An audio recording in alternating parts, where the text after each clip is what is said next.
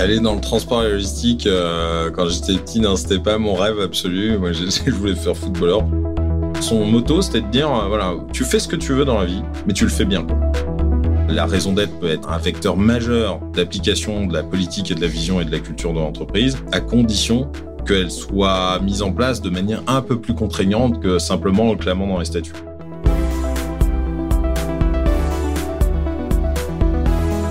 Bienvenue dans Coulisses de CEO, le podcast qui met à nu les dirigeants. Je suis Arnaud Naudan et dans chaque épisode, avec mes invités, on décrypte les challenges des leaders d'aujourd'hui et de demain. Bonjour à tous, je suis avec Jean-Thomas Schmitt, alors vous sachez tous, Jean Thomas est le CEO d'Epner. Epner, une, une ETI familiale française qui a passé la barre des 1 milliard d'euros de chiffre d'affaires. Euh, Jean Thomas, euh, pas mal de points communs avec lui. Il a 40 ans, il est lauréat du Choiseul, très investi dans le mouvement des ETI et je suis très heureux de l'accueillir aujourd'hui. Bonjour Arnaud, merci beaucoup. Avant de rentrer dans, dans le vif du sujet, peut-être je te laisse, euh, je te laisse te présenter toi et puis euh, nous parler, euh, nous parler d'Epner. Ok, bah d'abord merci beaucoup pour cette invitation. Je suis, je suis ravi d'être là et très honoré de le faire. Euh, alors pour me présenter, euh, je vais déjà commencer sur la partie perso. Donc moi je suis Thomas Schmidt, j'ai 40 ans, marié, j'ai trois enfants qui ont 7, 4 et 1 an. Donc voilà, c'est ma principale occupation à l'heure actuelle. Ouais, j'imagine. Ouais. Et puis, euh, moi, j'ai fait une école de commerce qui s'appelle l'EDEC. Hein. J'ai fait un master en finance euh, avant de rejoindre immédiatement l'entreprise familiale. Et c'est ça, euh, c'est l'essentiel de ma carrière professionnelle. Donc, c'est assez, assez condensé. Euh, alors, l'entreprise familiale, pour la décrire brièvement, euh, c'est une entreprise euh, qui se définit d'un point de vue marketing comme créatrice de solutions transport et logistique spécialiste des flux depuis et vers la France initialement, même si ça a tendance à s'étendre un peu à l'Europe. Et l'entreprise est une entreprise familiale, 100%, et qui a l'intention de rester indépendante et familiale, dont je représente la quatrième, quatrième génération. génération Absolument. Mmh. Euh, créée en 1925 par mon arrière-grand-père et qui aujourd'hui euh, fait euh, vient de passer le cap des 1 milliard d'euros de chiffre d'affaires, 1 milliard et 26 millions, donc c'est très symbolique, mais, mais c'est voilà un petit élément de fierté. Euh, euh, et on est aujourd'hui présent dans 9 pays, euh, avec essentiellement la France à 75%, grosso modo. Quoi. Soit, le temps, pa soit le temps passe vite, soit ton entreprise grossit vite. Je crois que la première fois qu'on s'est rencontrés, il y a un peu presque deux ans, tu étais aux alentours de 800 millions. Ouais, c'est exactement ça. En 2018, on faisait 715 millions d'euros de chiffre d'affaires. Et entre-temps, donc sur les 300 millions d'évolution, tu as deux tiers qui tiennent de la croissance externe et un tiers qui tient de la croissance organique. Donc on est sur du 3% de taux de croissance annuel moyen euh, sur okay. l'organique et à 9% avec, euh, avec l'externe. Donc euh, okay. ça progresse bien. Donc au final, je me rends compte qu'on a pas mal de points communs. On a le même âge. Bon, j'ai deux enfants, t'en as trois, donc euh, un point de plus pour toi. euh, école de commerce. Je sais pas si je disais, plus, hein. la, la, la, la, première fois qu'on s'est rencontrés, je le mentionne parce que donc on était tous les deux pour enregistrer un podcast chez chez Alain Marty. Voilà. Je absolument. Sais pas on peut, on, on, peut le saluer. C'est vrai, absolument. donc c'est assez drôle de t'avoir dans un, dans cette dans cette discussion. Dis. Peut-être tu disais Epner, un milliard de, de chiffres. T'as été aussi pionnier, euh, et je pense que c'était important de le mentionner, sur euh, bah, les sujets d'engagement et notamment euh, sur la raison d'être. Je crois que tu es la première entreprise de ton secteur à avoir inscrit une raison d'être dans tes statuts. Tu peux nous en parler un petit peu plus, ouais, la genèse absolument. de ça et... Absolument. Bah, en fait, la, la, genèse de la création de la, de la raison d'être, elle n'est pas elle n'est pas très euh, très glamour quoi. C'est que j'ai vu la loi Pacte arriver avec la crainte euh, que finalement ça finisse par s'imposer euh, très très durement dans la loi comme toujours en France. On finit toujours par bon on lâche un ballon d'essai et puis finalement on l'ancre dans la loi deux ans plus tard. Et je voulais préempter une, une raison d'être un qui nous ressemble, donc qui soit vrai et sincère, euh, et deux, euh, qui euh, soit moins opposable au tiers, la moins opposable au tiers possible. C'est-à-dire justement, dans sa sincérité et sa vérité, ça me paraissait euh, assez incontournable de trouver une raison d'être qui finalement puisse pas être contestable juridiquement, parce que quand on fait du greenwashing, au bout d'un moment, il y a toujours quelqu'un qui dit, mais attendez, c'est orthogonal à ce que vous dites dans votre raison d'être, ce que vous venez de faire, etc. Et puis il y avait un autre, un autre phénomène pour le coup plus, plus intéressant pour moi, qui était euh, le fait que euh, l'entreprise grandissait. Moi, j'ai repris l'entreprise en 2015 à la direction générale et l'entreprise faisait un petit peu plus de 500 millions d'euros de chiffre d'affaires. N'était présent que dans deux pays, donc vraiment très essentiellement la France. Du coup, bah, l'entreprise se structure avec des gens, d'une part, qui arrivent d'horizons externes, hein, euh, et puis avec sans doute des nouveaux niveaux, des, des nouvelles approches, des nouvelles cultures d'entreprise, des nouvelles valeurs. Et je voulais qu'il y ait un alignement euh, le plus fort possible dans le temps et qu'on assure la pérennité de la culture d'entreprise et de, son et de, sa, culture managériale. Euh, et en l'occurrence, c'est comme ça que euh, j'ai dit, mais euh, on n'a qu'à partir en fait euh, d'interroger nos, nos, collaborateurs sur le terrain qui nous fassent remonter un peu comment eux voient la raison d'être. Donc, on l'avait défini dans un questionnaire qui était, qui était parfaitement adapté à ce que tout le monde puisse répondre. Puis finalement, cette raison d'être autour de euh, l'encourager l'esprit d'entreprise euh, pour toutes nos parties prenantes euh, dans tous les territoires où nous agissons et pour tous mmh. les citoyens, c'est venu aussi du fait que c'est notre marque de fabrique. Et ce que je voulais pas, c'est qu'à travers la transformation de l'entreprise, son internationalisation, sa croissance assez rapide, etc., on perde de vue ce qui faisait l'essentiel de chez nous et ce qui a toujours fait qu'on arrive à garder nos collaborateurs, à les attirer, c'est-à-dire vraiment ce sentiment d'être euh, empoweré, excuse-moi de, cet anglicisme, mm. mais vraiment euh, autonome, avoir beaucoup de responsabilités, être, euh, avoir un fonctionnement en principe de subsidiarité, être capable de créer de l'entrepreneuriat localement avec euh, en créant des, des, des, partenariats avec des fournisseurs, avec des écoles, avec voilà. Et, et, et, en fait, je voyais un peu le risque de ce, cette croisée des chemins arriver, et je voulais le sanctuariser. D'où la création de cette raison d'être qu'on a inscrit dans nos statuts. Et si je dois faire un bilan euh, un peu plus tard, je suis plutôt content de ce qu'elle est aujourd'hui parce que elle me permet régulièrement de le rappeler, euh, en rappelant que c'est ça l'essentiel. Mmh. Mais je pense que euh, si on veut aller plus loin, je sais que BDO est entreprise à mission. Si on veut aller plus loin, je pense que euh, il faudra un jour se doter de d'éléments de, de, mesure plus précis. Je vois bien qu'aujourd'hui, quand il y a un petit vent contraire, c'est pas la première chose à laquelle on fait référence, même au niveau du Comex et même à mon niveau. Moi, c'est intuitif parce que euh, voilà, j'ai toujours vécu là-dedans, que c'est assez séculaire en fait dans l'entreprise, que c'est même intergénérationnel. Hein. C'est mon père qui était qui était très tourné comme ça, mon grand-père aussi, et moi j'ai repris cette cette vision-là des choses. Mais je le vois à mon échelle, je le vois sans doute à l'échelle du Comex. Parfois, je le vois peut-être un peu moins des échelons inférieurs. Et j'ai vu récemment que, euh, typiquement, dans, dans, en Europe, euh, bah, on avait nommé quelqu'un qui venait de, de l'extérieur, qui est parti entre-temps et qui euh, avait pas forcément cette raison d'être chevillée au corps. Donc euh, voilà, c'est l'enjeu, ouais, c'est l'enjeu principal, c'est d'arriver à la diffuser euh, et faire en sorte qu'elle vive euh, dans toutes les équipes, quoi, que ça reste pas uniquement à un niveau de direction. Alors, c'est, la diffusion se fait, euh, mais elle n'est pas contraignante. C'est-à-dire qu'aujourd'hui, on n'a pas trouvé le truc qui fait que on peut très bien avoir quelqu'un qui, qui, qui, qui, fait semblant ou qui, qui fait semblant de mmh. s'adapter à cette raison d'être qui nous dit oui, oui, oui. Et puis quand on mesure euh, les enquêtes, nous on est on est labellisé Great Place to Work euh, en France et dans, dans trois autres pays. Euh, on voyait bien d'ailleurs qu'en Allemagne, les enquêtes étaient étaient, excuse-moi du terme, dégueulasses. Mm. Euh, vis-à-vis du groupe et vis-à-vis de, du, à la fois en termes de perception globale et à la fois ce qu'ils appellent le trust index, c'est-à-dire la, la, la, moyenne des questions posées. Mais parce qu'il y avait un gros problème de management et que justement on était sur quelque chose de très centralisé, très tourné sur le reporting, pas du tout entrepreneurial, mais très technocratique.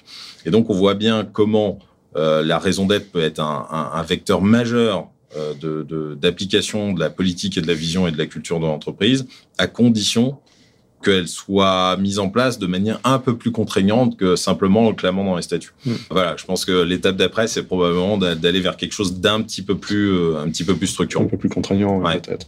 Bon, je te remercie de l'avoir mentionné, mais effectivement, ça nous fait un deuxième point commun. Vous avez été pionnier sur la raison d'être dans ton secteur. Nous, on a été pionnier dans le nôtre en étant le premier à devenir société à mission. Effectivement, l'enjeu, c'est euh, d'arriver à décliner, d'opérationnaliser mmh. la mission euh, dans les équipes pour que ça vive, pour que ça vive au quotidien. Ouais.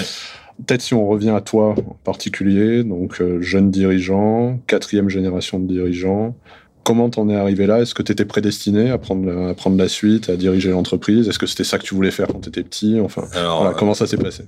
Aller dans le transport et logistique, euh, quand j'étais petit, non, c'était pas mon rêve absolu. Moi, je, je voulais faire footballeur probablement. Euh, non, c'est le genre de truc, tu baignes dedans tous les soirs parce que tu vois ton père qui rentre du bureau, mais tu sais pas ce que c'est, tu, tu, tu en mesures pas les temps, les aboutissants, etc. En fait, tu, tu en mesures la portée parce que petit à petit, on te fait venir aux âgés. Mais tu vois que c'est une aventure familiale. Tu perçois mmh. pas très bien ce que c'est, mais tu comprends que c'est aussi une aventure familiale, que euh, on n'est pas du tout dans une logique euh, enfin, les discussions dans la famille n'étaient pas portées sur la partie financière, étaient portées sur ce que ça représentait pour la famille de ciment, etc., etc. Alors avec le temps, tu réalises que c'est plus complexe que ça, mais ça c'était un peu la première vision que j'en avais. Et en fait, moi j'ai un écart d'âge important avec mon père, puisque moi je suis le, fruit d'un remariage. Donc j'ai 43 ans d'écart d'âge. Quand j'ai fini les decks, on était en 2008 et on rentrait dans la crise financière. c'est vrai que nous on est arrivé sur le marché, c'était le bon moment. Ah, on, est sorti de l'école. Pile poil sur, le, sur le marché. Et moi j'avais plutôt envie au départ de faire euh, euh, de la finance et, euh, et plutôt à l'étranger pour avoir une, un parcours un parcours un peu international et voir voir d'autres choses. Bon, il se trouve que euh, mon père, encore une fois, était plus âgé que moi et, que je, et, et on peut penser ce qu'on ce qu'on veut de sa vision, mais il avait une vision. Alors certains diront que c'est du népotisme, hein, mais lui, il avait la vision de se dire moi, je veux un champion familial et de préférence, et il n'en avait pas trouvé dans la génération. Voilà. Il y a personne qui avait déclaré ça, son envie de le faire et personne pour être assez direct euh, qui euh, avait fait la formation initiale euh, nécessaire pour pouvoir prétendre reprendre une entreprise qui était déjà significative à l'époque. Et donc mon père disait bah le dernier espoir c'est Jean Thomas quoi. Et donc il m'a dit bah, si, si sans pression. Sans pression. Non mais là-dessus je dois laisser à mon père. Il a toujours été euh, très cool là-dessus. C'est-à-dire qu'il m'a dit, son motto, c'était de dire, euh, voilà, tu fais ce que tu veux dans la vie, mais tu le fais bien, quoi. Si tu veux faire de la guitare, tu le fais bien. Si tu veux faire un artiste peintre, tu le fais bien. Si tu veux faire vétérinaire, tu le fais bien. Mais tu fais les choses bien. Tu glandouilles pas euh, avec l'argent de papa et maman. Ça, on te laissera pas faire. Ça, je pense qu'il m'aurait jamais laissé faire. il aurait monté une fondation, il aurait fait un truc, mais il m'aurait jamais laissé faire. Et de toute façon, c'était pas non plus mon ambition. Mais en fait, je me suis retrouvé à un moment où je voyais que mon père je voulais assez vite rentrer dans l'entreprise pour savoir si oui ou non ça me plaisait. Pour pas laisser mon père vivre avec un faux espoir encore cinq ans et se fatiguer à l'usure, euh, etc. Le directeur général a courageusement quitté le navire au milieu de la crise. Euh, et là, je me rappelle d'avoir vu mon père mais effondré dans le, dans le canapé parce que euh, il était déjà assez âgé. Il était rentré dans une fonction moins exécutive, même si je pense qu'il intervenait ici ou là sur le plan opérationnel. Euh, il était quand même vachement moins euh, exécutif, donc il a dû se replonger en plein milieu de la crise, euh, se remettre les mains dans le cambouis avec une mmh. équipe qui était plus complètement la sienne parce que le nouveau DG avait quand même modifié des choses. Euh, donc ça a été un moment assez compliqué. Et moi, je venais de rentrer là-dedans, euh, justement, alors avec beaucoup de pression. Moi, je m'étais mis une pression folle à titre personnel. Ça, quoi. C'était quoi le doute? C'était une crise de, enfin, une crainte de légitimité? Ouais. D'ailleurs, cette crainte de légitimité, je l'ai, je l'ai, j'ai un peu le complexe de l'imposteur, moi, à la base. Et euh, en fait, il faut, j'ai dû me forcer toute ma vie pour avancer euh, dans, dans, dans, dans, ce truc-là. Mais même au début, quand j'ai repris mon poste au tout début, moi, on m'a balancé porte-serviette d'un directeur de BU qui était l'aérien et le maritime je donnais des instructions à des gens qui avaient 30 ans de plus que moi et 20 ans de maison, je me sentais absolument pas légitime. La seule légitimité que j'avais, c'était d'avoir mon nom. Donc les gens me répondaient parce que je m'appelais Schmitt, mais basta mm. quoi. Mais toujours est-il que je suis rentré là et puis euh, en fait, il y a une démission à l'agence de Lille, c'était un tout petit service, euh, j'avais 25 ans et ça a plutôt bien marché, c'était un, un, service en, en grosse difficulté et je l'ai redressé en un an. Et du coup, ça a donné pas mal d'idées à mon père qui m'a dit Bon, attends, on veut pas faire de toi un spécialiste non plus de métier, on veut te faire connaître tout. Et donc, il m'a filé après ça tous les bâtons merdeux de l'entreprise. et en fait, ce qui est intéressant, pour être honnête, c'est que quand on te file un truc qui marche pas, si tu, si tu te relèves un peu les manches et que tu, tu travailles dur, tu peux difficilement faire pire. Alors que quand on te fait un truc qui va très bien, si tu perds ton premier client, bon, bah, ça peut, ça peut assez vite se casser la gueule. C'était pour le défi, ça ah ben Moi, j'aimais bien le combat déjà. Mais voilà, ça m'a euh, gagné, mais ça m'a permis de gagner mes galons et de gagner en crédibilité extrêmement rapidement. Hmm. Et puis après, moi, j'ai fait euh, ce que j'avais à faire en termes de restructuration et d'amélioration euh, de, de, des opérations et de la productivité. Et ça a très très bien fonctionné. Donc je suis parti de là en fait, il se posait plus la question de mon savoir-faire entre guillemets. Il y avait euh, toujours un peu cette question de. Donc là, avais fait la preuve. J'avais fait la preuve opérationnellement, etc. J'avais à l'époque 30 mmh. euh, ans. Euh, et je rejoins mon père au, je rejoins mon père au siège pour reprendre une, un poste de DGD, directeur général délégué, en charge plutôt des opérations, ce qui permettait de lui de reprendre un peu de hauteur. Et là, du coup, ça m'a, voilà, ça m'a permis de toucher à d'autres opérations. Et puis, c'est marrant, tu arrives du terrain, tu as plein de bonnes idées, tu les mets en œuvre pendant 7 mois, 8 mois.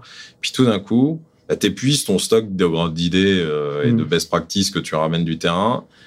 Et euh, ça m'a obligé à d'abord, un, euh, reprendre de la hauteur et de la distance et du coup à, aussi me, me, permettre de travailler une vision stratégique qui n'était pas la mienne. Hein. En 2014, euh, j'étais encore peut-être un peu jeune d'une part, et deuxièmement, c'était mon père qui l'apportait encore. Et donc voilà, moi j'ai repris la direction générale en 2015, m'appuyant euh, sur un changement principal qui était l'informatique et le digital que mon père avait pas forcément bien anticipé. ça a été mon premier mon premier galop d'essai en termes de, déploiement stratégique. Puis pendant les trois premières années, j'étais très axé sur la, restauration de la rentabilité sur certains axes. Et puis après, je me suis lancé effectivement dans l'établissement d'un plan stratégique à 5 ans. Alors 5 ans aujourd'hui, je ne le referai plus. Hein, non, ça, ça tient plus. 5 ans, c'est un monde. Déjà 3 ans, euh, c'est déjà, déjà sortir la boule de cristal. Et en fait, je me suis éclaté dans cette boîte. Euh, d'abord, on a une ancienneté moyenne qui est très importante, hein, qui est de 13 ans. On a des gens très loyaux euh, et on a une culture d'entreprise extrêmement forte qui peut être un peu clivante hein, sur le marché, euh, mais qui est extrêmement forte et qui du coup, quand, quand les gens y adhèrent, les gens s'éclatent dans cette entreprise, donc euh, c'est super. Je creuse juste un point, ce que je trouve intéressant. Tu disais finalement ton père t'a donné tous les bâtons merdeux de l'entreprise, tu y es allé un peu par le défi, tu aimais le combat. Je sais pas si c'est une, euh, une, caractéristique des CEO. Moi, je sais que j'ai beaucoup été comme ça hein, dans toute mon évolution, d'aller récupérer les clients les plus compliqués, euh, toujours pour essayer de dire bah si j'y arrive, ça me permettra d'avancer. Tu vois, est-ce que tu avais la stratégie de dire je suis en train de me bâtir finalement cette crédibilité, je vais prouver pour finalement prendre la succession de mon père, ou c'est finalement bah, la succession, cet événement qui s'est fait naturellement et qui a créé ta légitimité en tant que CEO Il y avait les deux, c'est-à-dire que euh, moi je savais que effectivement le parcours que j'étais en train de faire me crédibilisait énormément, et donc il fallait que je poursuive encore ce parcours pour me doter encore d'une de, expérience, euh, je dirais de terrain qui, sans faire de moi un spécialiste, me permet aujourd'hui de parler avec tout le monde. Donc je, je, je, voyais bien tout l'intérêt qu'il y avait à poursuivre euh, là-dedans en prenant encore euh, éventuellement un rôle qui euh, me dotait d'une une expérience complémentaire et qui m'ont renforcé ma, ma, crédibilité. Et je me suis éclaté à, à, à, mettre en place des réunions, à commencer à créer les synergies entre les services, etc. Et là, il s'est passé un truc, j'en ai longtemps voulu à mon père, il m'a mis un directeur régional par-dessus la tête sans me consulter, euh, sans m'interroger, sans me demander mmh. si je voulais faire ça, etc. Et moi, j'avais pris goût aussi au truc. Donc, euh, quand, quand il m'a quand il m'a balancé ce type-là, qui finalement, en plus, euh, j'avais une estime très relative pour lui, je lui ai dit, écoute, vu que tu me traites comme ça, moi, je vais chercher ailleurs. C'est la fois où j'ai donné ma démission. Du coup, j'ai dit, écoute, regarde l'île de France Nord, ça marche pas. moi, je veux reprendre ce truc-là. Mais c'est gros pour toi. Et puis, t'es jeune encore, tu vas te casser la gueule, etc. Je dis, hmm. c'est soit ça, soit on a un problème. Donc il m'a donné ça, tout en étant un peu sceptique euh, sur le truc. Et c'était à la fois de l'opportunisme, mais à la fois quelque chose d'un peu plus, euh, d'un peu plus structuré dans, ma pensée. Tu as 40 ans, tu le disais, euh, dans une entreprise familiale, quatrième génération, ancrée dans les territoires. tu disais que quand tu as démarré, tu donnais des directives à des personnes qui avaient 20 ans de, 20 ans de plus que toi. Est-ce que ça change quelque chose d'être un CEO de 40 ans dans ton secteur? Je dirais même si je pense que ça change quelque chose, qu'est-ce que ça change pour toi en fait? En quoi ça, ça, ça, ça, présente une singularité par rapport, par rapport à tes concurrents et quel est le style d'un CEO de 40 ans? Bah, euh, tu, pourras, tu pourras compléter parce que tu es dans la même situation que moi, mais euh, le... quand même encore en France, tu as encore un petit procès en, en jeunesse. Hein. Mmh. Donc, euh, passer le 40 ans, tu as l'impression que tu passes dans le monde adulte. Hein. Quand tu dis 38 ou 39, bon, ah bon, vous êtes jeune, dis donc, pour. Bon. Euh, la jeunesse est un, est un pari que, que, beaucoup commencent à considérer comme un pari gagnant. Puis on le voit, on, partage le même réseau Choiseul, on voit quand même, il y a des, euh, ça arrive et qu'il y a vraiment des jeunes qui commencent à prendre des postes à responsabilité. Mais effectivement, on te regarde quand même en disant, ouais, bon, 38, 39. Ben, en fait, il y a plusieurs choses. D'une part, euh, moi, je pense que dans une, dans une succession familiale, et c'est le cas, il faut, faut, quand même avoir en tête que 50% des, des, des, ETI et des PME vont se transmettre dans les dix prochaines années. Et je pense que favoriser les conditions de la, de la transmission, j'en profite pour le dire. je sais que c'est un de tes combats. les conditions, euh, les conditions fiscales de la transmission sont quand même euh, largement au-dessus de la moyenne européenne euh, en termes de taux. et ça correspond à 8 à 10 ans de bénéfices, hein, quand même, de, distribution de bénéfices pour pouvoir financer la transmission d'une entreprise. Or, le capitalisme familial, pour moi, c'est quand même extrêmement important parce que c'est un capitalisme de temps long, c'est un capitalisme patient c'est un capitalisme qui, qui, qui, qui accepte d'avoir des à-coups, qui gère en bon père de famille, etc. Donc pour moi, c'est un capitalisme extrêmement performant et notamment vecteur d'industrialisation pour la France, ce, ce qu'on cherche. Donc avant de penser à, à, réattirer à nous des gens qui avaient délocalisé il y a 30 ans, ce serait bien de protéger celles qui, Maintenir celles qu'on a jamais parties d'ailleurs. Mmh. Je pense que la transmission a d'autres d'autres atouts. Euh, il y a une expression que j'ai entendue un jour à la télé, euh, enfin à la radio, en disant aujourd'hui, on parle en année chien. Une année d'aujourd'hui, ça vaut 7 ans d'il y a 30 ans. Mm-hmm. Et euh, c'est vrai qu'à l'époque, ils avaient le temps de la planification, ils avaient le temps de voir venir, ils avaient le temps de se laisser le temps, etc. Aujourd'hui, tu peux plus faire, on parlait des plans à 3 ans. Aujourd'hui, un plan à 3 ans, ça n'existe plus. Mm. Tu es en rolling forecast permanent. Euh, faut s'adapter à une guerre en Ukraine, faut s'adapter à une crise climatique qui, qui, qui s'accroît de, de, de, mois en mois. Donc aujourd'hui, il faut, être, faut être, avoir une capacité de réaction euh, extrêmement rapide. Et, euh, et, je pense d'ailleurs que c'est pas seulement le CEO qui doit être jeune. Je pense que euh, il est bon d'avoir un mix entre des gens d'expérience parce qu'il faut les garder, la culture de l'entreprise, etc. Pour ceux qui ont le plus d'ancienneté dans l'entreprise.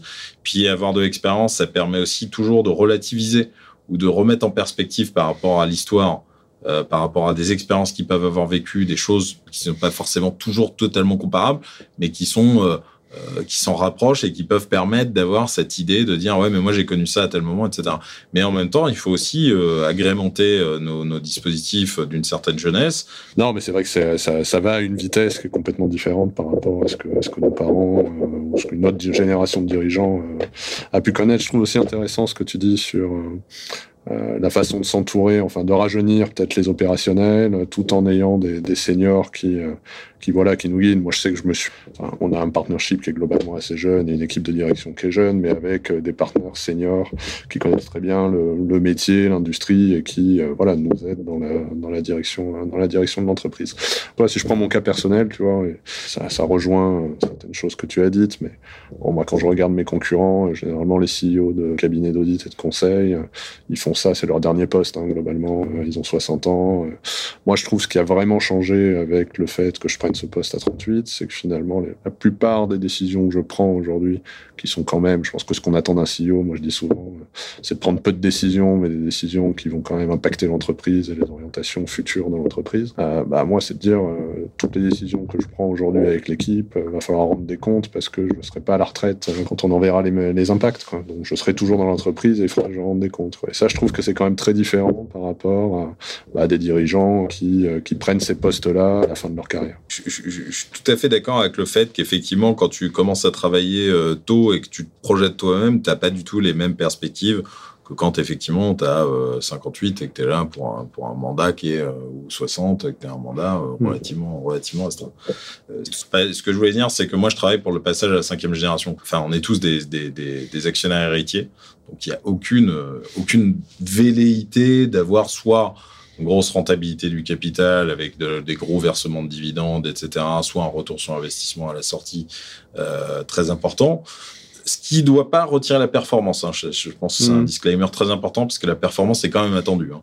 Pour mes collaborateurs, pour l'ensemble des mêmes parties prenantes, le temps long que tu mentionnes, euh, et, et c'est vraiment une chance inouïe dont il faut vraiment mesurer toute la portée euh, au quotidien. Donc euh, voilà, moi si je dis à mes actionnaires, il me faut 15 ans pour devenir le leader européen euh, du transport routier, j'aurai mes 15 ans. Quoi. alors j'allais justement te demander les next steps pour, pour Epner, c'est ça? Alors les next steps pour Epner, pour le moment, c'est c'est continuer sur le chemin qu'on a mis en place. Alors, euh, la croissance externe s'est bien, bien passé. On a réussi à conquérir tous les territoires qu'on voulait conquérir. Maintenant, je te cache pas que sur l'intégration des entreprises qu'on a fait, autant celles qu'on a fait en 2017, 2018, 2019 se sont très bien passées, autant là, euh, aujourd'hui, j'ai beaucoup, beaucoup, beaucoup de sujets sur l'intégration de ces entreprises-là. Ensuite, tu as euh, la RSE et la transition environnementale. On a beaucoup investi ces dernières années, euh, notamment dans la transition de notre propre flotte, etc.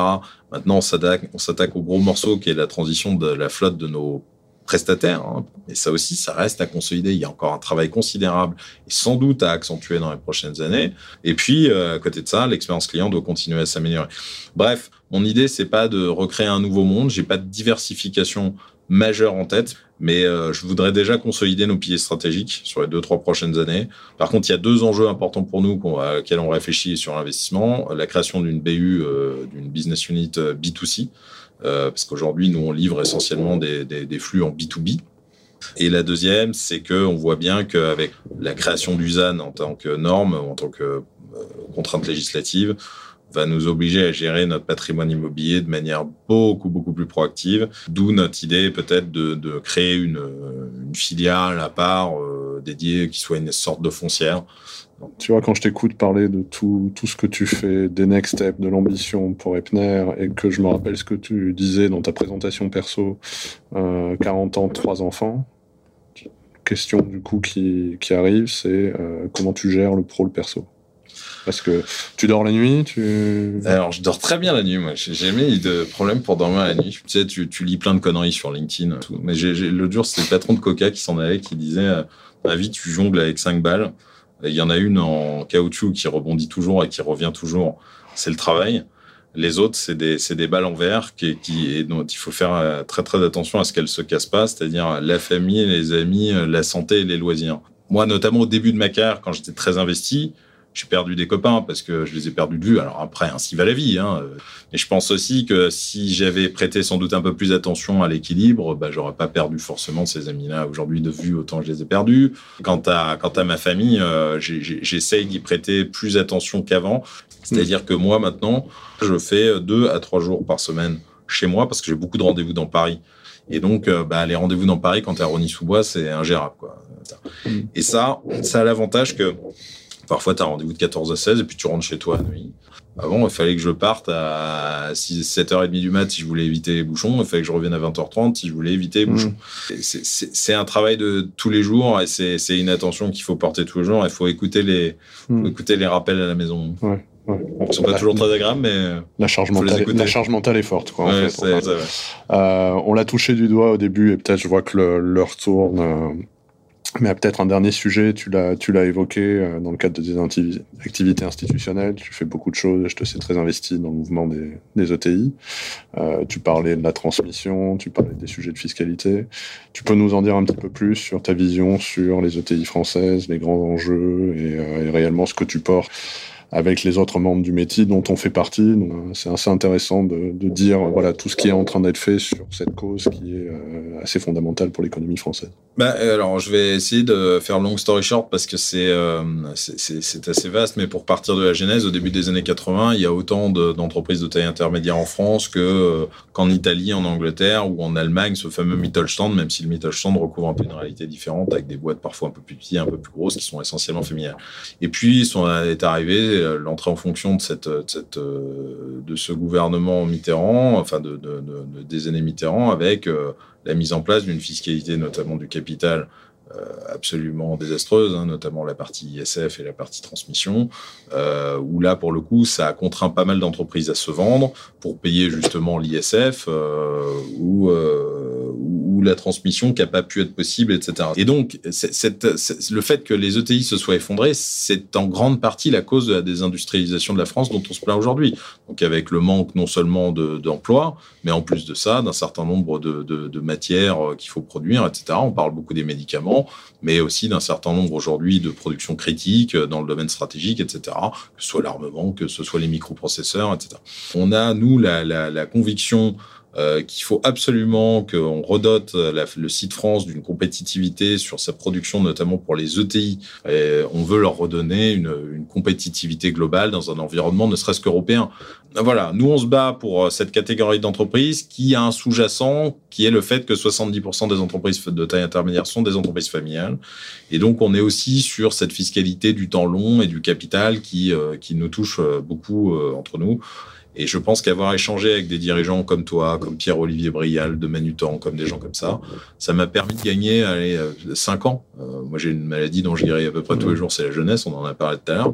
Mais quand j'avais 32 ans et que j'ai repris la direction générale, euh, j'étais un peu seul, quoi. J'avais pas d'expérience et j'avais pas mm. d'échange de meilleures pratiques. Et donc ça, ça m'a beaucoup, beaucoup fait avancer, m'a permis d'échanger sur des sujets euh, extrêmement intéressants, euh, de discuter avec des, des, dirigeants de problèmes de fiscalité, de problèmes même beaucoup plus opérationnels comme l'expérience collaborateur, euh, l'expérience client, etc. Et de mettre en place des choses chez moi qui avaient été faites chez les autres. Ça, et tu sais, je crois, je crois pas qu'on en avait déjà parlé, mais moi, quand j'ai quand j'ai décidé avec BDO d'adhérer club ETI d'Île-de-France. C'était exactement pour ces raisons-là, hein, c'est-à-dire finalement, je viens d'être nommé, je suis dirigeant d'une ETI, hein, et d'ailleurs le marché a du mal à, à nous percevoir, nous, dans notre secteur, comme, comme des entreprises normales. Alors, tu vois, moi, j'étais en train de dire, si, euh, c'est une boîte qui fait 200 euh, millions d'euros de chiffre d'affaires, qui a 2000 euh, collaborateurs, qui a ses enjeux d'attractivité, qui a ses enjeux de fiscalité, et donc, bah, je suis une ETI comme une autre, donc je vais adhérer. Et effectivement, le contact avec d'autres patrons de, de TI m'a aidé clairement, moi, dans mon évolution et pour bah, les sujets de crédibilité, de jeunesse qu'on a évoqués. Quoi. Ah, super, c'est bien de l'entendre. Donc, euh, je crois que je vois l'heure tourner euh, et finalement, on, j'ai vu des grands signes. On l'avait, ouais, c'est ça. Je pense qu'on nous dit, euh, voilà, on est arrivé au bout. je l'espère que tu auras apprécié le moment. Merci encore, Jean-Thomas, et à bientôt. À bientôt. Merci beaucoup, Arnaud. Merci beaucoup d'avoir écouté cet épisode de Coulisses de CEO. Je vous donne rendez-vous la semaine prochaine avec un nouvel invité. Pour ne manquer aucun épisode, abonnez-vous sur votre plateforme d'écoute préférée et partagez l'épisode parce que le podcast, finalement, c'est comme les valeurs d'une entreprise ça se partage.